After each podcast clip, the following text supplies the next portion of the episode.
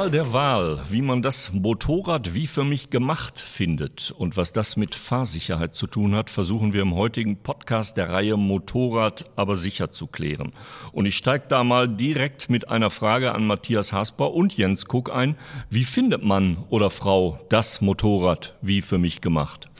Das ist eine gute Frage, ne?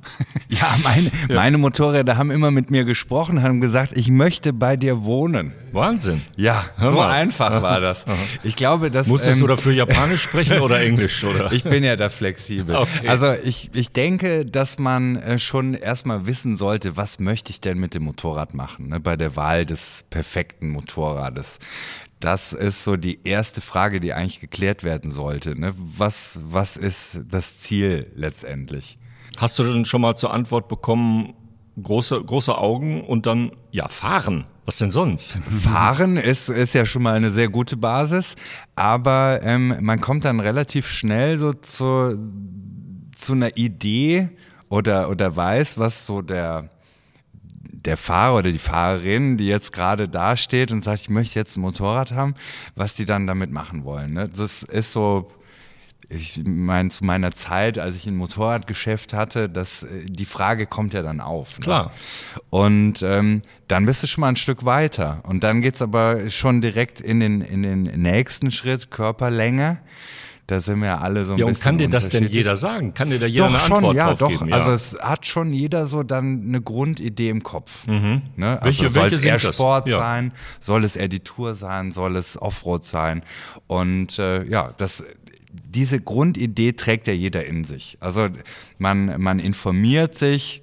Natürlich gibt's auch welche, die sagen, ja, ich möchte wirklich einfach nur fahren. Dann muss man da nochmal im Detail so ein bisschen graben und forschen. Aber auch da wird's dann eine Idee geben. Ne? Wenn man so ein paar Vorschläge macht, was man denn mit einem Motorrad erleben könnte, dann ähm, gibt's ja da auch so im Auswahlkriterium so, ja, das klingt gut. ne? Bin ich jetzt selber noch nicht raufgekommen. Und dann ist es relativ schnell so, äh, körperliche Statur, ähm, äh, Körperlänge, ähm, die dann nachher irgendwo so eine Marschrichtung vorgibt. Weil die Idee deckt sich leider nicht oft mit der Körpergröße, Mhm. was ich festgestellt habe. Ich meine, Jens, du hast ja die Erfahrung über das Motorradgeschäft dann schon gemacht, aber ich glaube auch, dass die meisten schon eine Ahnung haben, in welche Richtung das gehen soll. Tippe ich mal auch. Hattest du denn auch welche, die du komplett irgendwo in eine andere Richtung drehen musstest dann oder was gar nicht passte oder? Nee, nee, gar nicht. Also wenn du so ein paar Die meisten Vorschläge wissen das, machst, ne? Ja. was man denn machen könnte mit dem Motorrad, dann äh, gibt's dazu auch die Idee. Also klar, die meisten haben die Idee, was sie machen möchten. Ne? Wahrscheinlich Und- wird keiner in den Laden kommen, einen Shopper kaufen wollen und geht mit dem Supersportler nach Hause. Ne? Das wird in der Regel nicht, nicht passieren. In, ne? wird, wird nicht so sein. Ja. Das ist so diese, diese, wie gesagt, die Grundidee ist in, den- in den Köpfen schon drin und die meisten sind ja mittlerweile sehr, sehr gut informiert. Ob es äh, die Medien sind, die Magazine ähm, online, ähm, über Videos, die kommen dann schon so ziemlich zielgerichtet an und sagen, ich möchte das und das machen. Aber dann ähm, musst du den meisten so ein bisschen helfen und sagen, pass auf, versuch eher mal auf ein kleineres Bike zu switchen. Ne? Wenn du schon siehst, so von der Körpergröße wird's knapp, dann äh, geht's ja teilweise bei großen Motorrädern ist ja nicht so, dass die gleich äh, auch leichter sind, größere Motorräder, eher im Gegenteil, dass man da so, so ein bisschen so gemeinsam den Weg finden kann, welche dann zum Schluss in Frage kommen. Und das ist tatsächlich auch die meistgestellte Frage ähm, auf meinen Kanälen, ähm, ob das jetzt über Instagram ist oder YouTube.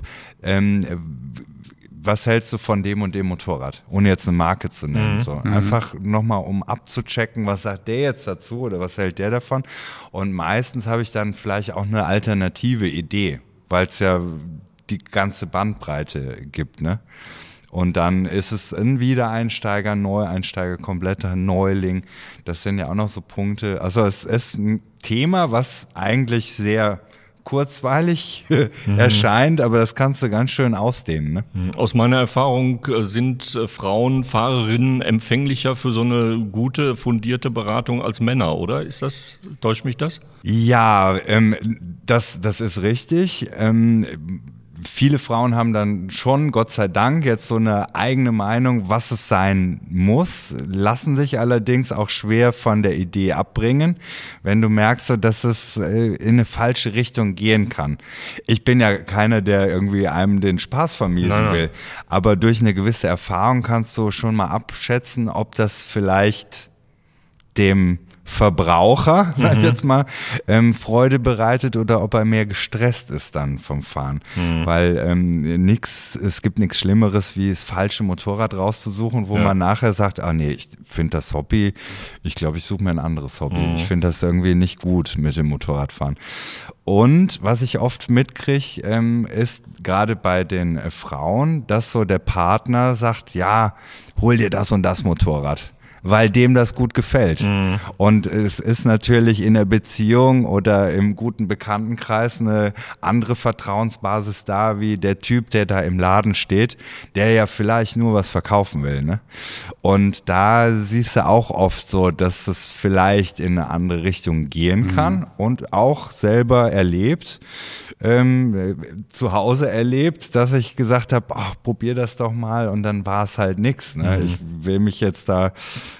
ähm, nicht von irgendwelchen Fehlern freisprechen. Also das äh, kann auch passieren mit viel Erfahrung, dass man das ein bisschen öfter, falsch einschätzt. Ich habe halt öfter die Erfahrung gemacht, dass Männer da so sehr, ähm, sagen wir mal, imagegetrieben daran gehen. Die haben ein bestimmtes Bild von sich als zukünftigen Motorradfahrer. Dieses Bild hat man sich natürlich irgendwo geholt, Fernsehen, Magazine, was auch immer.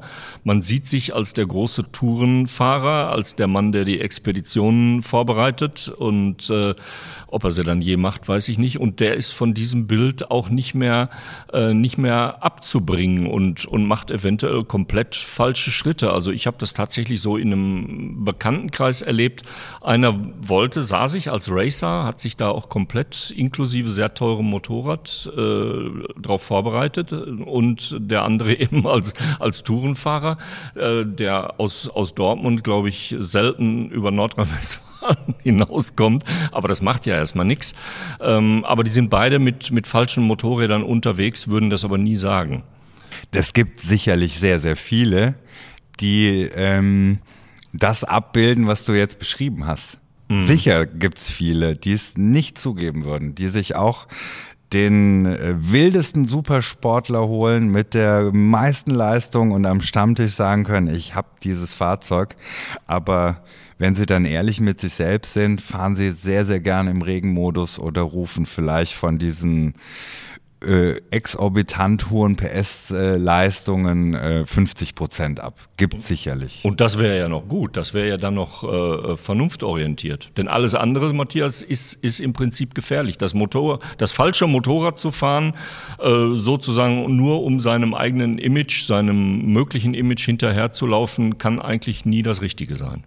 Sicherlich kann das dann auch gefährlich werden, wenn ich mit dem Motorrad gar nicht zurande komme und es einfach nicht zu meinen, meinen Ansprüchen passt, sicherlich. Und das ist, glaube ich, schon ein ganz zentraler Punkt, dass wir hier nämlich die, die Probefahrt ins Spiel bringen. Ne? Also Jens hatte ja schon die, die Ergonomie, sprich die Körpergröße angesprochen. Das ist natürlich so das erstmal das Zentrale, wenn ich mich festgelegt habe in eine Richtung ähm, ja, wie passt das Motorrad zu mir? Wie passe ich zu dem Motorrad? Ähm, Armlänge, Beinlänge, sicherlich gibt es hier Einstellungsmöglichkeiten, aber es muss erstmal äh, das Gewicht des Motorrades natürlich, ähm, das muss erstmal passen. Und dann ist es, glaube ich, ganz spannend, äh, genau das, was du angesprochen hat, hattest, Achim, dass man vielleicht verschiedene Motorradtypen einfach mal, auch wenn man festgelegt zu sein scheint oder meint, das ist genau mein Ding, äh, äh, vielleicht auch mal andere Dinge ausprobiert. Also ich habe das im Bekanntenkreis auch schon erlebt, habe das selbst auch schon erlebt dass man ja auch vom Typ ähm, auch wechselt. Ähm, also vom äh, Bekannter auch, der ähm, jahrelang auch mit dem Chopper unterwegs war und jetzt aber im, im Tourenbereich zu Hause ist und darin geht er völlig auf. Also da muss man dann, glaube ich, auch mutig sein, und hier einfach mal wechseln. Und ähm, wenn ich das richtige Motorrad gefunden habe, mit dem ich vielleicht auch viel besser zu, zurechtkomme, fahre ich natürlich auch entsprechend sicherer. Das ist ja ein ganz wichtiger Punkt. Und lieber auch. Und lieber auch, ganz ja. genau. Ja. Da steht das eben nicht nur rum, sondern ich äh, nutze dieses Motorrad auch, ähm, ob in der Freizeit oder im Alltag. Und das ist ein ganz zentraler Punkt. Von daher würde ich dazu raten, ähm, verschiedene Motorradtypen ähm, Probe zu fahren, um überhaupt mal einen Eindruck da zu bekommen, ähm, wie fahren sich denn die anderen äh, Gattungen überhaupt? Ja, das ist das Wichtigste, um nachher einschätzen zu können, wie, wie passt das, wie matcht das. Ne? Ein Motorrad einfach zu kaufen, dann ist es halt da und dann äh, kann es gut sein, es kann aber auch falsch sein. Ne? Und äh, diese, diese Probefahrt ist einfach zwingend notwendig. Ja. Also ohne, ohne Probe zu fahren. Und wenn man sich da auch nicht sicher ist, ist immer so ein Tipp von meiner Seite, ruhig mit dem Händler reden, dass man vielleicht ein Wochenende eine, eine, eine Mietvertrag abschließt, ja, ja, mit diesem Fahrzeug. Der dann ja angerechnet der würde bei angerechnet Kauf. wird. Mhm. Da sind die Händler doch auch dabei. Mhm. Ne? Das, das, ist ein ganz wichtiger Punkt, ähm, dass man, ich glaube, so eine, so eine halbe Stunde mit einem Fahrzeug ähm, rumfahren, ähm, das ist ein erster flüchtiger Eindruck. Aber ich glaube, man nimmt das Fahrzeug erst über, einen längeren Zeitraum richtig wahr und von daher würde ich auch immer dazu raten, also eine, eine längere Probefahrt äh, zu vereinbaren, sofern das eben möglich ist. Das geht ja nicht immer. Ähm, bei den meisten Händlern wird das irgendwie gehen. Im Gebrauchtsektor ist es natürlich schon schwieriger etc. Aber da am besten ja während längerer Fahrten auf das Fahrzeug einfach mal äh, gezielt einstellen können. Ne? Und dem Verkäufer, so wie du das gerade schon sagtest, Jens, wirklich äh, ganz äh, offen die Chance geben für eine gute Beratung und denen wirklich zu sagen, äh, was man eigentlich will und was man eigentlich braucht. Es kommen ja auch Menschen, die gar nicht so viel Ahnung haben, sich gar nicht so viel befasst haben und auch keine Erfahrung haben in Laden und wollen genau dieses eine Motorrad haben und wollen da eigentlich auch nicht von abgebracht werden. Ja, das ist dann entweder der schnellste Hirsch im Stall oder der dickste Cruiser. Die schönste Farbe. Die schönste Farbe und das ist alles ganz wichtig und äh, da will man eigentlich nicht gefragt werden, haben Sie denn schon mal drüber nachgedacht, wie das mit 1,62 Meter Körpergröße ist, ein solches Motorrad zu fahren? Vielleicht haben Sie die Füße gar nicht auf dem Boden und äh, da wird dann Beratung auch, auch vom, vom Käuferseite ähm, her schwer gemacht. Gibt es denn eigentlich so dieses Sicherheitsargument auch so im, im Verkaufsgespräch? Es ist ja jetzt so, dass du ähm, sicherheitsmäßig ein, ein Fahrzeug kaufen kannst, gehen wir mal in den Gebrauchtsektor, was vielleicht gar nicht so viele Helferlein hat. Jetzt ist die Frage zu stellen, wie viele Helferlein brauche ich, wie viel muss am Fahrwerk einstellbar sein, wenn ich sowieso Neueinsteiger bin und äh, ganz neu in dieses Thema reinrutsche, dann würde ich, äh, sag ich mal, diese ganzen Systeme eher so ähm, nebensächlich betrachten und vielleicht äh, mir überlegen, brauche ich das, kann ich das umsetzen, wie viel muss es sein? Klar, wir sprechen jetzt hier über Basics, dass ein Motorrad mittlerweile ein ABS haben sollte, im Neueinstieg gar keine Frage, aber darüber hinaus ähm, würde ich sagen, ähm, würde ich tatsächlich erstmal das Thema zurückstellen und sagen, es müsste erstmal ähm, für meine Statur passen und nach einer Probefahrt kann man dann weiterdenken. Und dann ist es so, dass das erste Motorrad nie das letzte Motorrad sein wird. Wenn mhm. einem das Motorradfahren liegt und Spaß macht und Freude bereitet, dann ist das ja der Anfang von einer tollen Geschichte. Mhm. Und ähm, so sollte man es behandeln. Vielleicht auch ähm, im Einstieg ein gebrauchtes Motorrad ähm, vielleicht in Erwägung ziehen, dass man äh, direkt losfahren kann, dass es äh, keine langen Lieferzeiten gibt, auch die Wunschfarbe hinten anstellen. Einfach, dass man fahren kann, dass man die ersten Erfahrungen machen kann. Und wir Menschen entwickeln uns ja ständig weiter. Die Anfangsidee entwickelt sich zur nächsten Idee und so ist es dann auch, dass man keine große Kaufreue hat. Man hat keinen großen Invest, man hat vielleicht ein Fahrzeug, mit dem man so ein bisschen warm wird und dann die nächste Idee, wie geht meine Geschichte weiter. Mhm.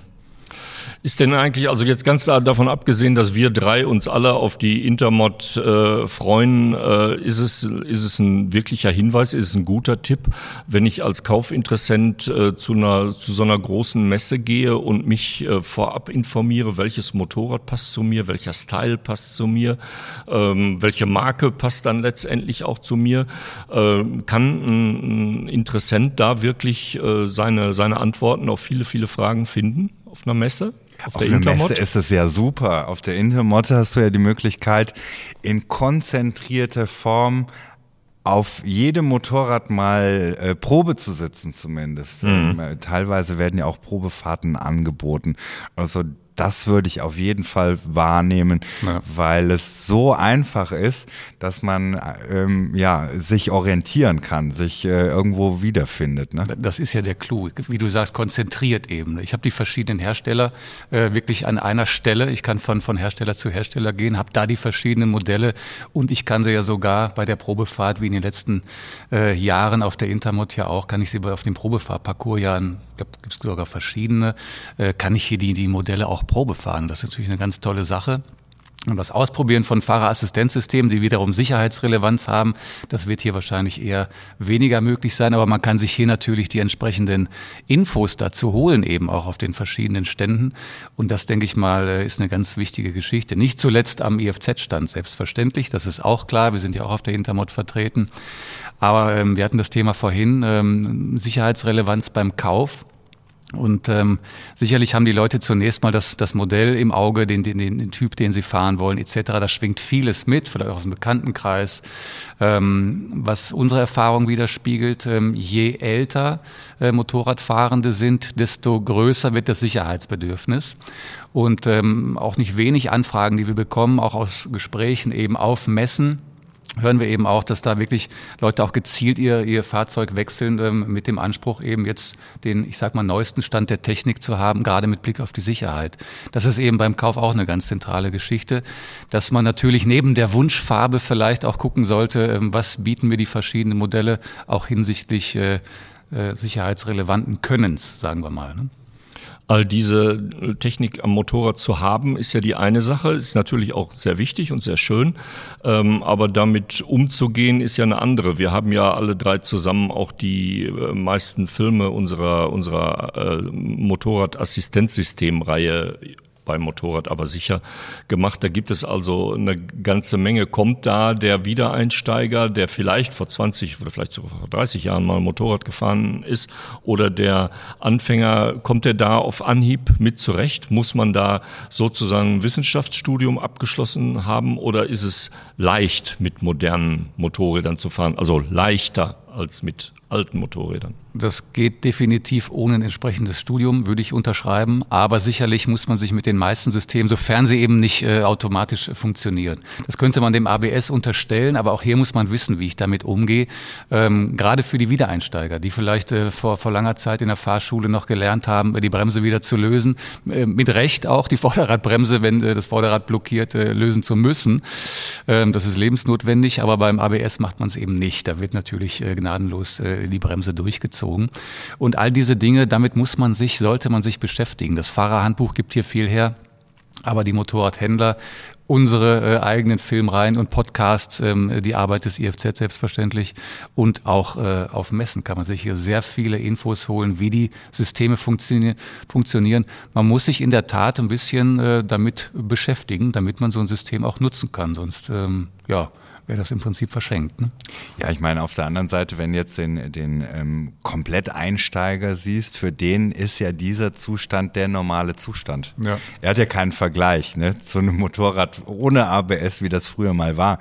Äh, ich denke, da wird es sogar noch leichter sein, weil die Systeme zugänglich sind. Aber wie du auch schon sagtest, ne, das ist ja. im Endeffekt, ähm, wie groß das Interesse ist und wie groß die Bereitschaft ist, sich mit solchen Systemen auseinanderzusetzen. Naja, das Thema Fahrerassistenz nimmt ja auch im, im Fahrschulalltag immer mehr äh, Einzug und von daher, da wird schon an viele äh, ähm, Assistenzsysteme, wird hier auf die Systeme hingewiesen und wie die auch funktionieren. Trotzdem haben die natürlich alle auch so ihren eigenen Charakter, sagen wir mal.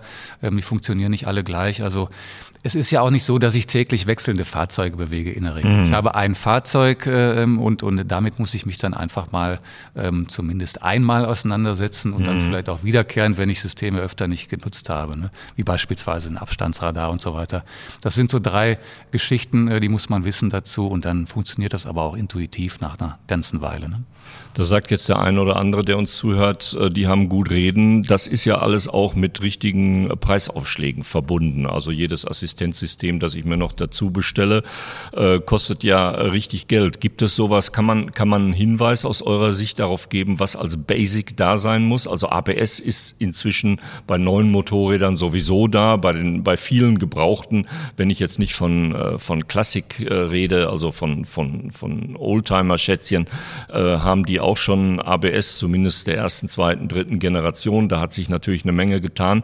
Gibt es am Basic, das man am Motorrad haben sollte, als Wiedereinsteiger, der vielleicht mal alles analog gefahren hat oder für den Neueinsteiger? Ja gut, neben dem ABS, das ist eben so die Mutter aller ABS, äh, aller, aller Assistenzsysteme, klar, das ist verpflichtend mittlerweile. Da sollte man schon Wert drauf legen, weil das halt ein sehr, sehr äh, hilfreiches und unterstützendes System ist.